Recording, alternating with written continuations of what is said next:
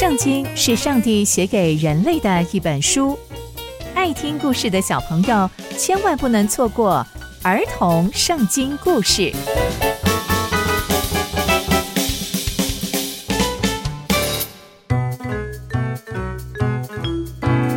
各位亲爱的大朋友、小朋友们，大家好，我是佩珊姐姐。小朋友们，今天佩珊姐姐要跟大家分享的故事是犹大王的悲惨遭遇。我们在前一集中知道，约西亚王作为犹大王，一生都听神的话，但却在三十九岁那一年做了一个错误的决定，导致了无法挽回的悲剧，而约西亚王也因此战死沙场。接下来，犹大国又会面临什么样的处境呢？就让我们继续听下去吧。后来呢，约西亚王过世之后啊，就接手的这一位犹大王叫做约哈斯。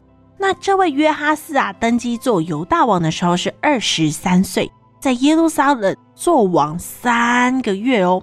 但这位约哈斯啊，他还是做上帝不喜欢的事情。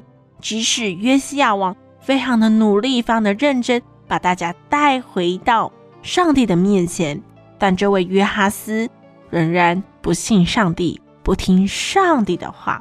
后来呢，他啊就被法老尼哥把他囚禁在哈马地的利比拉，让他不能在耶路撒冷做王。然后呢，这个法老啊还罚了犹大国三千公斤的银子跟三十公斤的金子。哎，所以啊，这位约哈斯不但没有带领百姓回到上帝的面前，还因为他。犹大国啊，损失惨重，失去了三千公斤的银子，还有三十公斤的金子。那后来犹大国要怎么办呢？他们的王被掳走了。哦，法老尼哥就另外请了一位，就是约西亚的儿子以利亚敬，接续他的父亲做王哦。然后呢，改了他的名字叫做约雅敬，他本来叫做以利亚敬。那法老就改他的名字叫做约雅敬，这有什么特别的意思呢？其实啊，没有人可以擅自改一个国家，甚至是我们的名字都不是随便人可以改的。可是法老为了要展现他的地位比犹大王还要大，所以他就改了这个约雅敬的名字，以显出啊，这个法老的地位是比犹大王更高的。然而在那个时候啊，法老还掳掠了这个约哈斯，把他带到埃及，这个约哈斯就死在了埃及。那后来呢，约雅敬啊就照着这个法老的命令啊，就把银子金子都付给他。可是国家要怎么样才有这么这么多钱呢？所以他就跟全国的百姓征收税、征收银，按着他所想象的，跟每位国民索取金银。好付给这个法老尼哥。那约雅敬呢？登基的时候是二十五岁，他在耶路撒冷做王十一年哦。那大家猜猜看，他是上帝喜欢的王吗？嗯，并不是哦。他仍然做上帝看为不好的事情。而且啊，大家反思一下，他作为一个国家的王，为了他的亲戚前一个王哦，他为了这个约哈斯啊。大举的跟百姓收取金啊，收取银啊，其实这对百姓来讲是一个非常非常大的压力哦。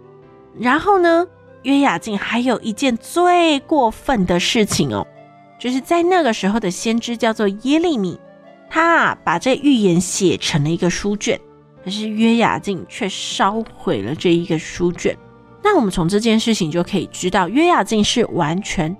不认识、不敬畏上帝的，他可能知道有上帝，可是他不但不认识上帝，还很过分的烧毁了上帝的话，这完完全全就是惹怒上帝的行为哦。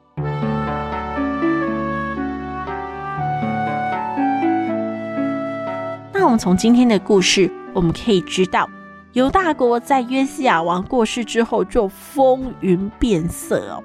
首先接手的是约西亚王的儿子约哈斯，他没有传承父亲对上帝的敬畏，反倒啊是做了很多很多上帝看为恶的事情。接着因着法老的掳掠，约哈斯被掳去哦，那之后由约雅敬继位。那这位约雅敬也不是一位好的犹大王，为着遵循埃及法老王的命令，向国民征收金啊，征收银，但他们却在这个时刻不回转向上帝呼求，不回转向上帝祷告。而更惊人的是，先知耶利米请巴路把耶利米的预言写成一卷书，那这位约雅敬呢，竟然烧毁了这一卷书。这真的是大大的得罪上帝哦。那后来约雅敬王啊，面对巴比伦的侵略也节节败退。那最终最终，他还被巴比伦人掳去巴比伦。我们可以看见一个王不敬畏上帝，他的国家会如此的沉沦败坏。那接下来犹大国还会发生什么样的事情呢？